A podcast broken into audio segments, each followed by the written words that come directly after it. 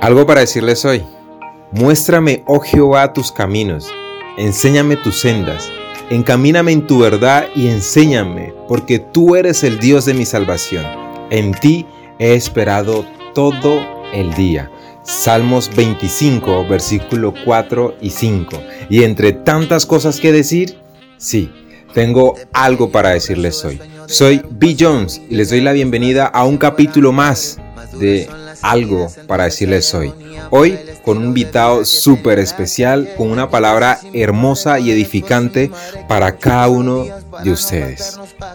La fe. Saltar, saltar en fe. Qué hermoso es cuando tomamos la decisión de creer en Dios y aferrarnos por medio de la fe, porque no, no vemos, pero por medio de la fe nos aferramos y tomamos esas decisiones que se vuelven decisiones radicales en nuestras vidas.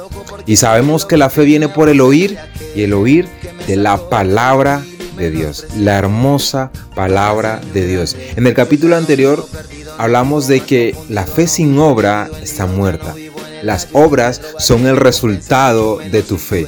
Si dices que tienes fe, entonces tendrás obras. Y hoy con un invitado súper especial, como ya se los comenté, Barambi. Hermano Brambi, gracias por acompañarnos hoy nuevamente. Es un gusto tenerte otra vez en ese, en programa. Y gracias, gracias realmente por la disposición y, estar aquí con nosotros. Bendiciones, Dios les bendiga a todos en esta hermosa mañana. Espero Dios nos hable a todos, nos enseñe nuevamente lo que es la fe en nuestras vidas. Amén, Brambi, así será. Sabemos que como hijos de Dios, como creyentes, Estamos tomando decisiones en nuestras vidas. Constantemente, todos los días, tomamos decisiones. Levantarnos o no, levantarnos, si ayunamos o no ayunamos, si almorzamos o no, si nos bañamos o no. Constantemente estamos tomando decisiones. Pero hay una decisión que va a marcar nuestras vidas y son esas decisiones radicales a las cuales hoy le vamos a llamar saltos de fe. Son esos saltos de fe que como hijos de Dios vamos a dar. Son esos saltos de fe los que van a hacer de nosotros unos cristianos diferentes. Brambi, ¿qué te hace dar saltos de fe? Bueno, lo que me hace dar saltos de fe es el resultado que tendrá después del salto. Creo que eh, en nuestra vida siempre hay temores, ¿no? Hay temores para, una cosa, la otra. Eh, el saltar yo creo que siempre ha sido un miedo para, para el ser humano. Cuando estás niño te dice salta, salta, salta y uno dice no, no, pues de pronto ya experimentó lo que es una caída y no quiere volver a repetir, ¿no? Pero en este caso con Dios es un poco diferente porque dice Dios que todo lo que en Él hagamos obra para bien. Entonces, de una otra forma, lo que me hace saltar en fe es saber el resultado. No es tanto saber el resultado que vendrá, sino saber de que lo que Dios traerá para mi vida no será de mal, sino de bien. Amén, gloria a Dios. Es, una decisión de que tomamos y sabemos de que Dios nos va a respaldar. Sabemos de que no estamos saltando a la locura, por decirlo de esa manera. No es que, ay, yo quiero saltar, eh, saltemos. No, es un salto de que estás consciente de que Dios está ahí contigo, de que Dios está apoyando y que, como lo decías, el resultado será mucho mejor. será mucho mejor porque tomaste la decisión de hacerlo. Y si no lo hacemos, entonces vamos a quedar con la frustración de que hubiera pasado.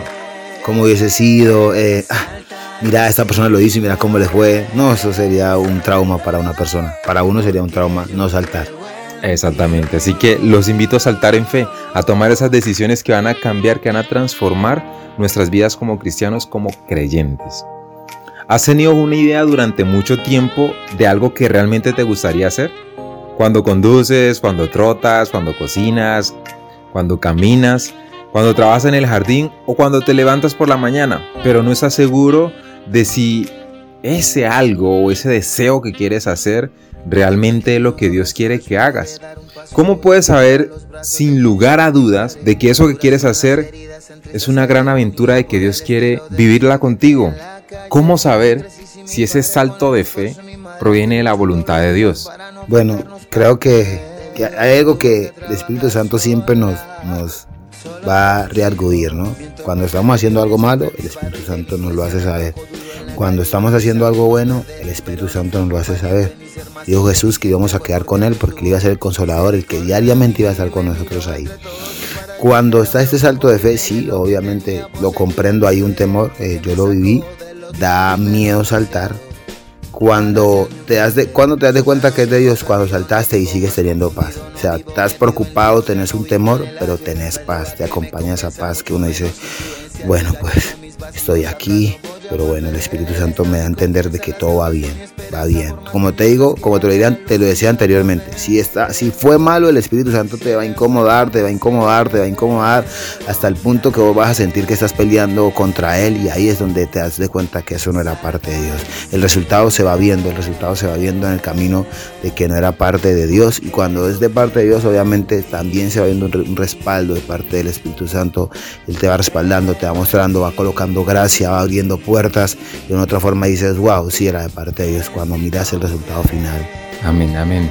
Lo, que decías, eh, Brambi, el Espíritu Santo te va a inquietar. Porque si Él ve que estás haciendo algo malo, pero si Él ve que en tu corazón quieres agradarle, Él no va a dejar que sigas fallando. él no te va a dejar en el error. De una Él te va a corregir.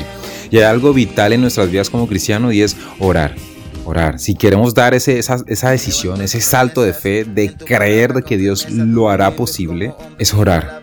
Y la oración debe traerte paz. Hay algo que decimos los cristianos, los hijos de Dios, y es que si es de Dios, trae paz. ¿Cierto? Si es de Dios, trae paz y es, es literal. Si esa promesa viene de parte de Dios, esa promesa trae paz. Es algo que la estás guerreando, estás luchando y vendrán momentos tal vez de desolación, tal vez momentos de tribulación, pero en medio de esa tribulación tenés paz. En medio de esa tribulación tenés seguridad. Amén. Mira, John, eh, qué pena yo ahí cortarte. Yo quiero contarte o compartirte algo. Yo sé que no me lo has preguntado, pero bueno, eh, en mi vida ocurrió algo que, que fue, bueno, saltar en fe, ¿no? Yo llevaba siete años en una empresa, no con esto estoy a gente que lo haga, ¿no? si no es de parte de Dios no lo vayan a hacer. Pero llevaba siete años en una empresa donde entro a, trabajar para, estudiar, para, para, poder, bueno, costear esto que no era posible en el momento por los recursos. Entonces yo entro a estudiar, yo quería, eh, entro a trabajar para poder estudiar, perdón, y no se me dio la oportunidad en el trabajo. Me decían que no me daban los tiempos, eh, me decían que bueno, dale, vamos a mirar ahí cómo hacemos, pero siempre eran como promesas y una cosa y la otra, y pues como lo que yo quería estudiar no era directamente que le beneficiara a la empresa, no lograba tener esos tiempos.